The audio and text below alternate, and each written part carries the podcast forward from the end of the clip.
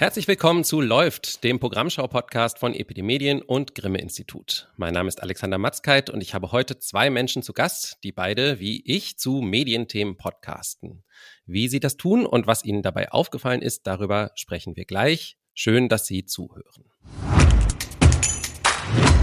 Und die zwei erwähnten Menschen, die mir jetzt zugeschaltet sind, sind einmal Nadia Sabura. Sie ist Kommunikationswissenschaftlerin und Beraterin, außerdem in der Jury des Deutschen Radiopreises und eine von zwei Hosts des Medienpodcasts Quoted von der Zivis Medienstiftung und der Süddeutschen Zeitung. Hallo Nadia.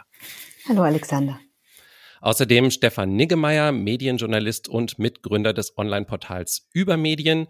Er ist selbst gemeinsam mit Sarah Kuttner Host des Podcasts Das kleine Fernsehballett.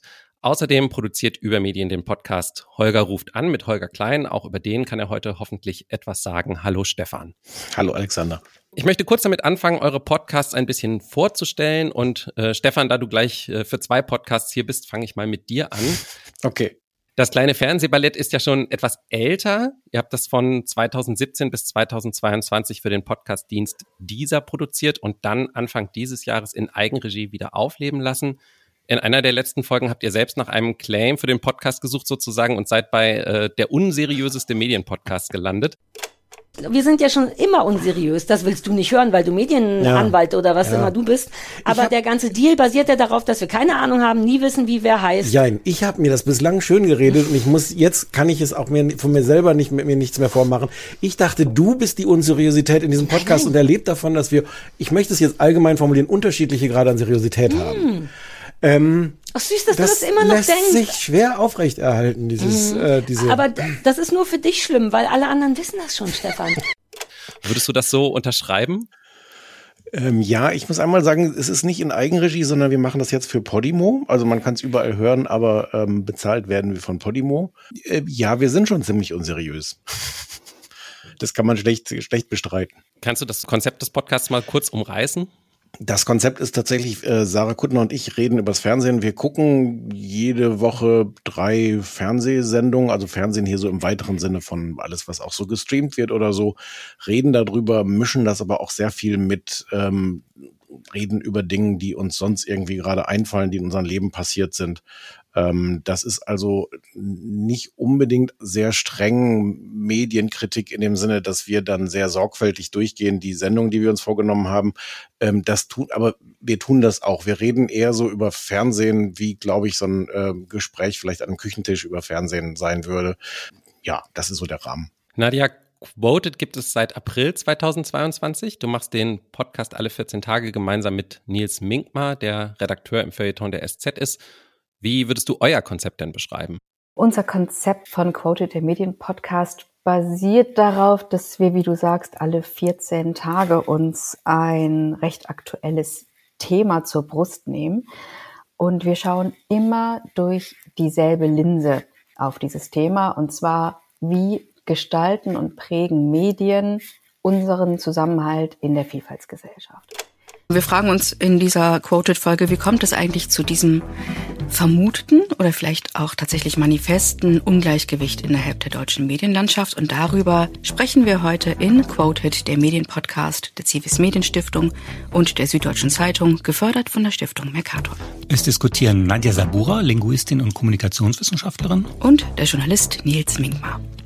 Unser Gast ist die Medienwissenschaftlerin Mandy Tröger, derzeit an der Uni Tübingen kommt aus Ostberlin und hat sich in zahlreichen Kolumnen und Studien mit unserer heutigen Thematik auseinandergesetzt. Das ist also der Weg, wie wir unsere Themen auswählen und entsprechend dann jeweils auffächern anhand eines bestimmten Themas, ähm, wie wir eigentlich in diesem Land zusammenleben, zusammenleben wollen und welche Verantwortung Journalismus dafür trägt. Und ihr habt dabei in der Regel einen Gast, eine Gästin und ihr habt euch vorbereitet, indem ihr die Berichterstattung zu den Themen studiert habt im Vornherein, richtig? Ganz genau so läuft es. Also wir haben ein recht umfassendes, zig Seiten langes Mediendossier, in dem wir wirklich ganz gezielt reinschauen können, was ist eigentlich wie und auf welche Art und Weise zu diesem Thema gesagt worden in den deutschen Medien und dann äh, können wir entsprechend daraus Analysen ableiten. Wir können Muster erkennen und können entsprechend analysieren, gemeinsam im Gespräch zwischen mir, der Wissenschaftlerin, und zwischen Nils, dem Journalisten in der Praxis, welche Auswirkungen das konkret hat auf unser Zusammenleben. Und wir stellen dabei nicht nur Kritik in den Vordergrund, sondern schauen immer auch ganz praktisch nach Lösungsmöglichkeiten. Also dieser pragmatische Anpack ist uns besonders wichtig bei Quoted. Danke. Äh, und schließlich Stefan, Holger ruft an, gibt es seit 2020. Darin spricht Holger Klein, lange Jahre Radiomoderator beim RBB, aber ja auch ein Urgestein der deutschen Podcast-Szene. Jede Woche mit einem Gast zu einem aktuellen Medienthema.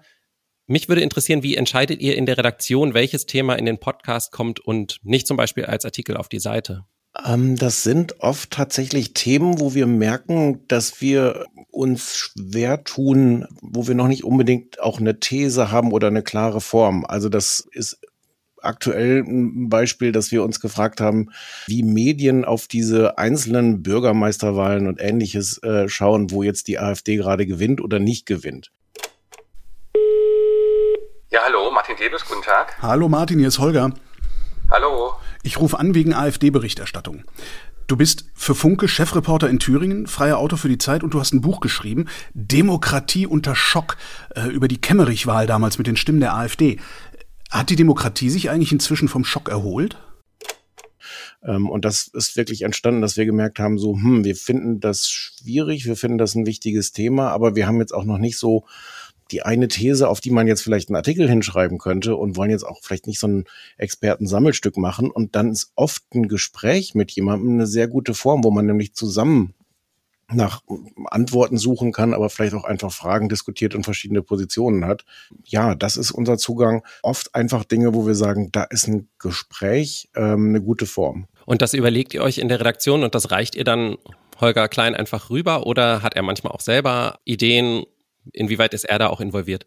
Er hat manchmal auch selber Ideen, aber eigentlich sind, sind wir diejenigen, die uns das ausdenken und die ihn ähm, ein bisschen briefen. Und dann ist er einfach als Holger Klein ja auch eine Persönlichkeit. Also der prägt dann auch den, den Podcast und das Gespräch in seiner unverwechselbaren Art, ähm, auch wenn wir im Grunde diejenigen sind, die uns ausgedacht haben, mit wem und worüber er da reden soll. Das geht ganz, ganz gut äh, so ins zentrale Thema über, vielleicht auch unseres Gesprächs. Was mich nämlich interessieren würde, ist wirklich, was unterscheidet nach eurer Erfahrung den Medienjournalismus im Podcast von anderen journalistischen Formen? Also gibt, gibt es Themen, die sich besonders dafür eignen?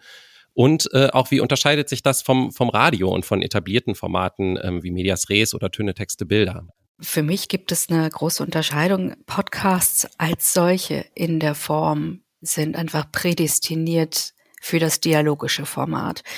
Und ich bin eine große Anhängerin von äh, diesem Prinzip, dass man gemeinsam Ideen entfaltet, dass man verschiedene Perspektiven miteinander durchspricht und durchdenkt und dann auch vielleicht durchaus zu ganz unterschiedlichen Ergebnissen kommt. Das bietet dem Hörer und der Hörerin einfach eine total interessante Zuhörfläche an, äh, anstatt dass quasi schon eine vorgefestigte Meinung oder eine vorgefertigte Perspektive einem angeboten wird, sondern nein, sie haben verschiedene Perspektiven, mit denen sie konfrontiert werden. Bei uns in Quoted ist uns zusätzlich eben wichtig, diese Brücke zu bauen zwischen Wissenschaft und der Praxis des Journalismus, also, auch äh, die Zuhörenden wirklich mitbekommen, was sagt eigentlich die Forschung, gibt es Zahlen, Daten, Fakten, äh, in Sachen Medienwirkungsforschung und wie lässt sich das aber tatsächlich im journalistischen Berufsalltag umsetzen oder lässt es sich überhaupt umsetzen?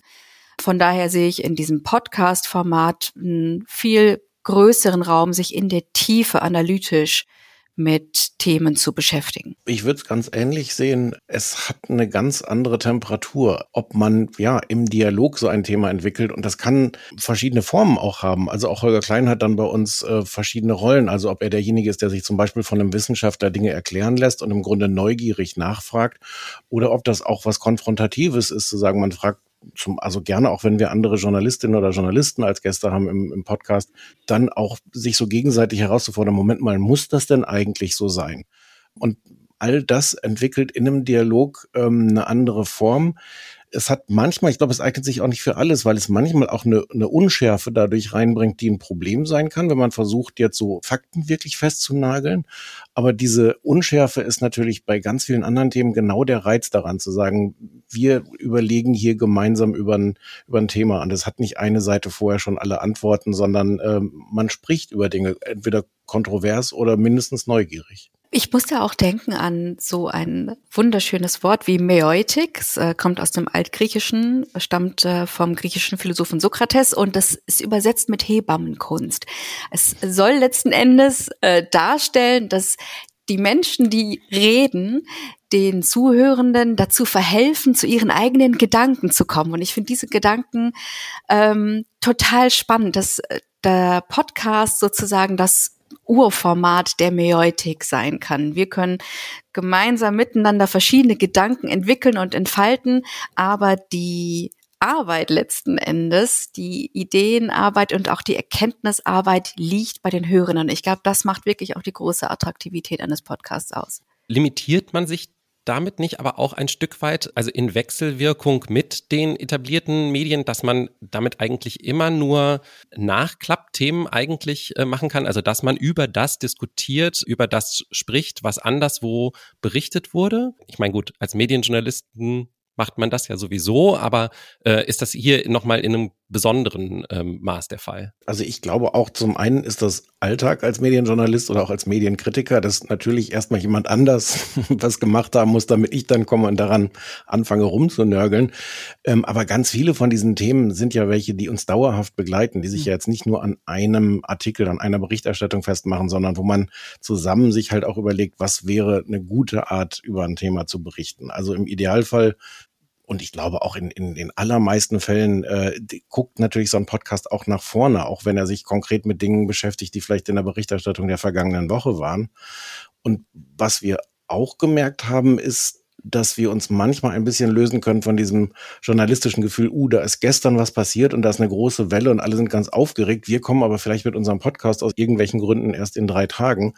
Und wir merken regelmäßig ein gutes, ausgeruhtes Gespräch ist was, was Leute wirklich zu schätzen wissen und wo man dann auch ein paar Tage nach irgendeinem Ereignis kommen kann, wenn man es dann einfach schafft, ein bisschen losgelöst von diesem Adrenalin, von diesem alle versuchen immer lauter zu schreien, sich zurückzulehnen, zu sagen, ja, wir haben jetzt ein bisschen Abstand dazu, aber äh, wir haben vielleicht ein paar ganz gute Gedanken, die auch aus diesem Abstand entstehen, dann schätzt das das Publikum durchaus. Ist auch exakt die Rückmeldung, die wir offen gestanden erhalten, nämlich, dass die Zuhörenden im Rückblick nochmals uns kontaktieren und sagen, danke, dass ihr das nochmals auf einer höheren Flughöhe, auf einer Metaebene durchdekliniert habt, damit überhaupt richtig verstanden werden kann, was eigentlich diese ganze Dynamik eines Prozesses ist. Und ähm, bei uns ist es so, dass wir auch immer wieder erkennen, dass es alles sehr musterhaft abläuft, indem wir uns eben auf diese höhere Ebene begeben. Ne? Also egal, ob wir einmal in Quoted das Thema Kleinkriminalitätsberichterstattung haben, ob wir über die Berichterstattung über die AfD diskutieren oder wie zuletzt jüdisches Leben. Das hat immer wieder sozusagen eine Linse auf gleiche problematische Strukturen im Journalismus, nur dass wir es von verschiedenen Seiten beleuchten.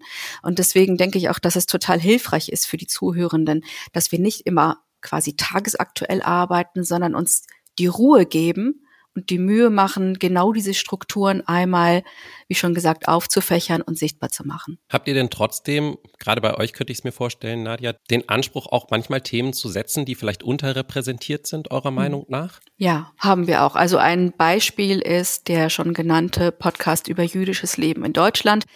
Da haben wir auch im Podcast rausgearbeitet, dass es eigentlich fast immer anlassbezogen ist. Und wir haben uns gefragt, gemeinsam mit Ronen Steinke, weshalb das so ist und wie man das konkret im Journalismus besser machen kann und was es für gute Beispiele gibt. Oder jetzt der neueste Podcast, da schauen wir uns die mediale Berichterstattung über den Osten Deutschlands an, übrigens auch mit einer Nennung von über Medien. Das freut uns dann auch immer wirklich auf die Kolleginnen und Kollegen zu verweisen, die auch fantastischen Medienjournalismus machen. Was habt ihr denn äh, jeweils darüber gelernt, wie sich auch Formate weiterentwickeln? Stefan, Ich erinnere mich noch daran, dass ihr bei Übermedien zuvor schon mal ein anderes Podcast-Format hattet, wo du mit Sascha Lobo über Themen gesprochen hast. Und ähm, bei dir, Nadja, ist mir aufgefallen, dass der Raum, den ihr den Expertinnen gibt, so ein bisschen ähm, zugenommen hat im Laufe hm. der Zeit. Ja, es hat sich auch, äh, Holger ruft an, hat sich auch verändert. Also die Ursprungsidee war sogar, dass Holger in der Redaktion anruft und eigentlich jede Woche mit jemandem von uns spricht äh, und wir so über die entweder die Themen oder das Thema der Woche reden und was wir da recherchiert haben und, und was uns bewegt und vielleicht nicht zu einem Artikel geworden ist. Das finde ich immer noch eine ganz schöne Idee, aber wir haben auch relativ schnell gemerkt, wie eng das dann ist und dass das viel interessanter ist, mit anderen Leuten zu reden. Das schließt nicht aus, gelegentlich, dass Holger auch mal bei uns wieder anruft. Ähm, aber ähm, das ist halt auch leicht, das zu ändern, insbesondere bei so einem Format wie Holger ruft an, was eigentlich fast nicht formatiert ist, außer dass Holger halt irgendwo anruft oder das ist ein bisschen natürlich die Fiktion, dass er anruft. In, in Wahrheit findet es natürlich auf einem ähnlichen Weg statt, wie wir jetzt hier reden. Aber ähm, ich schätze auch da an dem Format Podcast und auch äh, insbesondere an diesem, wie flexibel das ist. Also wir haben jetzt auch keine Längenvorgabe. Äh, manchmal ist so ein Gespräch nach zehn Minuten vorbei. Dann gibt's aber auch Gespräche, wo ich dachte so, oh, hoffentlich reicht das überhaupt für zehn Minuten. Und dann ähm, ist der fertige Podcast eine knappe Dreiviertelstunde einfach, weil viel mehr daran hing und viel mehr zu besprechen war. Ähm, und auch das schätze ich sehr, dass wir uns da nicht irgendwie eine künstliche Box schaffen, in die das dann rein muss. Also es ist einfach ein Gespräch mit Holger klein und darin ist alles möglich. Dem schließe ich mich ganz an. Bei uns sieht es ganz genauso aus. Wir haben äh, gestartet mit äh, etwas kürzeren Interviews und haben gesehen, dass sich im Dialog mit den Expertinnen und Experten einfach auch sehr viel entfalten lässt hat aber jetzt sozusagen auch keine Reglementierung für uns zur Folge, dass wir sagen, wir müssen das jetzt immer so machen. Wir behalten uns da auch wirklich so die Beinfreiheit und die Spielfreude, das auch noch zu adaptieren. Nun äh, leben die Podcasts generell so als Medium ja stark von so einer parasozialen Bindung der HörerInnen an die Hosts. Ähm, Stefan, du hast es auch schon gesagt, dass zum Beispiel Holger ja eine starke Persönlichkeit ist. Ich denke mal, ihr beide und auch Nils Minkmar seid das in gewisser Weise auch, Sarah Kuttner sowieso. Was würdet ihr sagen, welche Rolle spielt Personalisierung bei dieser Art Medienjournalismus dann auch? Also welche Rolle spielt ihr auch als Personen? wenn ihr podcastet? Also wegdenken kann man die Persönlichkeit natürlich nicht, wie Stefan auch sagte. Es ist ja eine recht intime Hörsituation, in der man sich befindet und uns ist auch bewusst, dass es notwendig ist, dass wir auch als Persönlichkeiten da ja zutage treten und hörbar werden, auch mit einem eigenen Wertesystem und eigenen Bewertungen. Bei Quoted macht eben, denke ich, der Charme der für die Zuhörenden aus, so kriegen wir zumindest zurückgespiegelt, dass es ja genau eben diese zwei verschiedenen Welten sind, die Wissenschaft und der Journalismus, die sich da treffen. Also beim kleinen Fernsehballett ist das natürlich ganz ausgeprägt, wobei das in dieser Reihe der Podcasts, über die wir jetzt hier reden, natürlich auch nochmal rausfällt, weil mhm. es wirklich nicht in einem engeren Sinne, glaube ich, ein journalistisches Format ist, sondern äh, ein Unterhaltungsformat. Ähm, und das ist äh, trotzdem immer wieder beeindruckend, wenn wir merken, auch von unseren Hörerinnen und Hörern, wie eng deren Beziehung zu uns ist und wie die irgendwie, wie wir ein wichtiger Teil von ihrem Leben sind und wie sie das Gefühl haben, dass wir ihre Freunde sind oder so. Das ist schon was, was sich über dieses Medium Podcast ja in einer ganz besonderen Weise anscheinend auch, auch vermittelt. Also ich sitze da als, als jemand auf der anderen Seite des Mikrofons oft auch staunend davor, weil mir das manchmal gelegentlich sogar ein bisschen unheimlich wird, wie wichtig wir für, für deren Leben sind. Und ja, aber, aber auch bei den journalistischen Podcasts ist es natürlich so, dass, dass ich glaube, ähm, ja, über, über Stimmen, ähm, über, über dieses im, im Ohr von Menschen sein, sich nochmal andere Nähe vermittelt und auch eine andere Ebene als nur die, die rein journalistische, weil ich natürlich auch die ganze Zeit merke, hm, wie redet jemand, wie gefällt mir die, die Stimme, was ist das, ist das ein zögerndes Reden, ist das ein sehr bestimmtes Reden, all das ist ja eine Ebene, die bei geschriebenen Texten fehlt. Wir haben quasi als Parallele ganz oft die Rückmeldung, gerade von Journalistinnen und Journalisten, die sagen, das ist ein zentraler Bestandteil für ihre Arbeit. Aber das, die Rückmeldung ganz oft ist, danke, dass ihr dieses Thema so analysiert habt und uns damit letzten Endes auch Argumentationsmaterial mit an die Hand gebt. Also wir hören öfters, dass wohl äh, der Podcast beziehungsweise Snippets daraus dann auch intern rumgeschickt werden oder in Redaktionskonferenzen nochmals besprochen werden, um grundsätzliche journalistische Fragestellungen nochmal aufzunehmen. Und das ist auch etwas, was uns natürlich absolut freut und ähm, letzten Endes auch validiert, das, was wir machen, hat seine, seine Wertigkeit bei dem Publikum, das wir auch ansprechen möchten. Würdet ihr denn anderen Menschen, die sich professionell mit Medien beschäftigen, dazu raten, dass sie podcasten können sollten? Hm. also gehört das so zum modernen Skillset eines Medienjournalisten, einer Medienjournalistin oder Kommunikationswissenschaftlerin, Nadja? Ja, also bei den Wissenschaftlern wissen wir natürlich, je nachdem, wo sie arbeiten, ob jetzt äh, direkt in der Forschung, universitär gebunden oder in Institutionen, dass sie natürlich ein ganz anderes Zeit- und Ressourcenmanagement haben, als das jetzt Medienjournalisten haben. Von daher würde ich das nicht parallelisieren wollen. Ähm, ich finde aber Wissenschaftskommunikation unglaublich wichtig.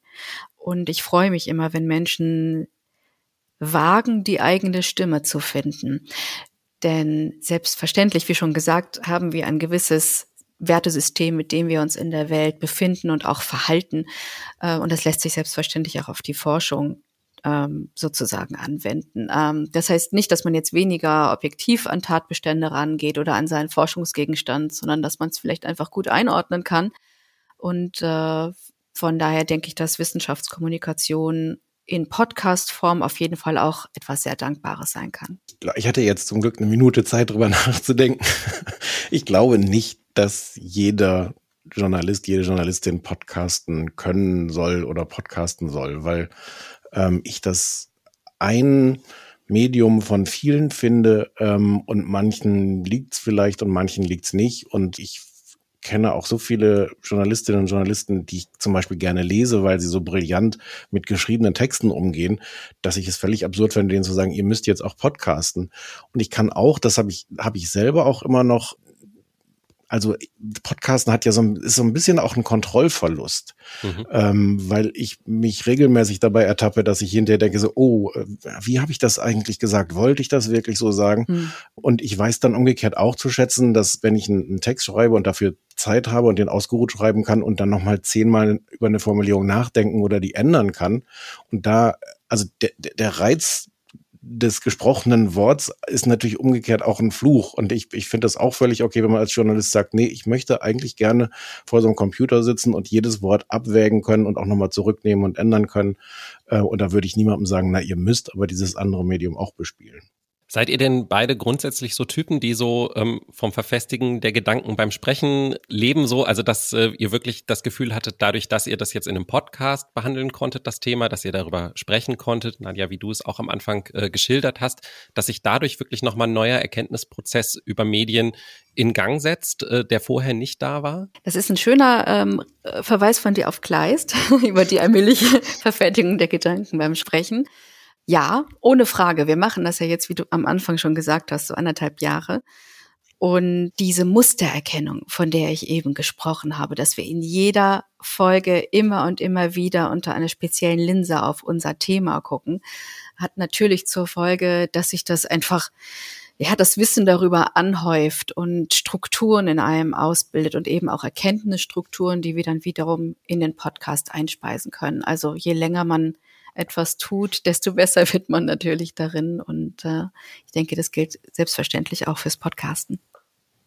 Ich glaube, bei mir ist es schon eher die Verfestigung der Gedanken beim Schreiben als beim Sprechen. Aber was anders ist im Podcast, ist natürlich, dass man ein Gegenüber hat und dass man plötzlich merkt, äh, man muss so die eigenen Argumente an jemandem anderen austesten und merkt dabei vielleicht auch manchmal, welche sind gut, welche sind nicht so gut, was hat das Gegenüber für Gedanken, auf die ich überhaupt nicht gekommen bin, was ist da die Perspektive.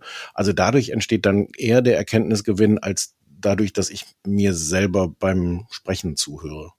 Okay, damit wären wir sozusagen auch am Ende des äh, offiziellen Interviews angelangt. Wir haben ja normalerweise in Läuft am Ende immer noch eine Medienkritik oder Empfehlung, aber ich habe gedacht, wenn ich heute mal zwei versierte MedienkritikerInnen hier bei mir habe, dann frage ich stattdessen lieber euch. Also gibt es eine Produktion, Fernsehen, Audio, Online, die euch in den letzten Wochen besonders positiv aufgefallen ist und die ihr gerne empfehlen würdet? Ich habe zu allen drei Bereichen Video, Audio, Online etwas. Im Radiobereich habe ich etwas mitgebracht vom Deutschlandfunk Kultur, nennt sich Revolution und Widerstand der chilenischen Kultur. Das Ganze geht, nicht abschrecken lassen, über zweieinhalb Stunden und ich klebte förmlich am Speaker. Das ist eine unglaublich interessante Geschichtsaufarbeitung, äh, in der geschildert wird, äh, wie nach dem Militärputsch in Chile, was jetzt erstmal irgendwie als ein sehr trockenes Thema vielleicht daherkommt, die Kunst, Künstlerinnen und Künstler in Chile ihre Arbeit verstanden haben, verändert haben, welche Repression sie erlebt haben.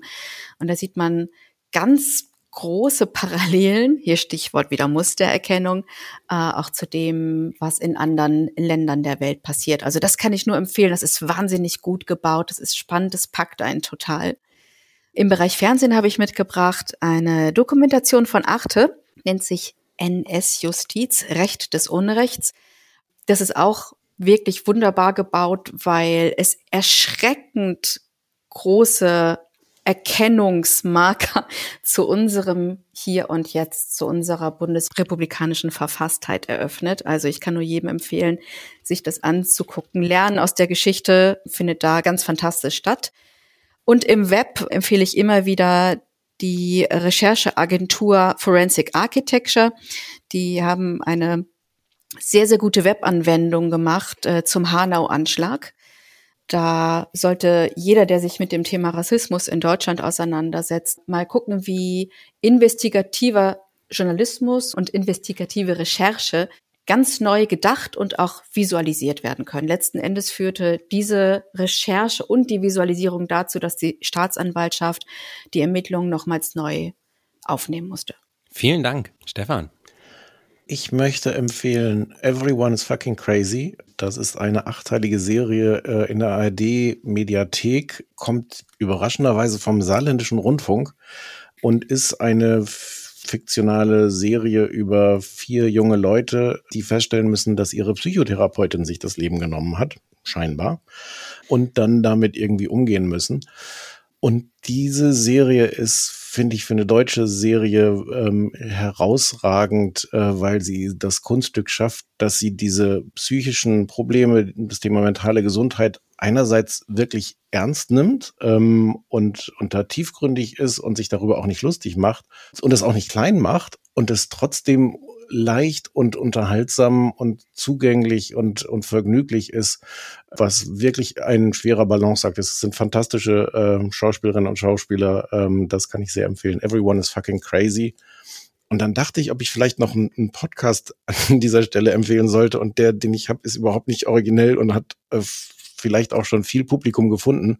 Aber Bastian Pastewka mit Kein Mucks in der ARD Audiothek, wo der inzwischen schon vier Staffeln lang in alten Archiven wühlt und alte Krimis hervorholt und die präsentiert mit seiner unvergleichlichen Art, erzählt die Hintergründe dieser alten Krimis aus den teilweise 40er, 50er, 60er Jahren, äh, Hörspielkrimis, ähm, finde ich unglaublich unterhaltsam und auch ein sehr, sehr gutes Beispiel darüber, wie man solche Archivinhalte kuratieren kann und einer Weise äh, wieder populär machen kann und präsentieren kann. Das mag ich sehr. Hm, dem schließe ich mich gerne an dieser letzten Empfehlung. Danke euch beiden. Danke, dass ihr über eure Podcast-Erfahrungen mit mir gesprochen habt. Und ja, bis zum nächsten Mal. Gerne, danke Alexander. Danke für die Einladung. Die Links zu allen drei Podcasts das kleine Fernsehballett, Holger ruft an und quoted. Und zu den Empfehlungen meiner Gäste finden Sie natürlich in der Podcast-Beschreibung. Und damit sind wir wieder am Ende von Läuft. Wenn Sie Feedback haben, schreiben Sie uns an medien.epd.de oder hinterlassen Sie uns eine Bewertung auf der Podcast-Plattform Ihrer Wahl. Sie finden EPD Medien und das Grimm-Institut auch auf Social-Media-Kanälen. Beide sind auf X, EPD Medien auch auf LinkedIn, das Grimm-Institut auch auf Instagram und Facebook. Mich finden Sie auf all diesen Kanälen übrigens auch, außerdem auf Blue Sky und Mastodon. Und wenn Sie läuft noch nicht abonniert haben, tun Sie es einfach. In der nächsten Folge nehmen wir uns ein wirklich dickes Brett vor, nämlich die sogenannte Presseähnlichkeit bei Rundfunkangeboten im Internet.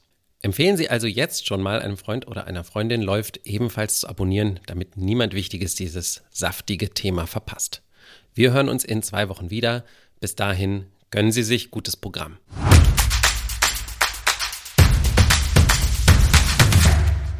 Läuft ist eine Produktion von EPD Medien und Grimme Institut im Jahr 2023. Redaktion Lars Gresser, Alexander Matzkeit und Michael Ritter.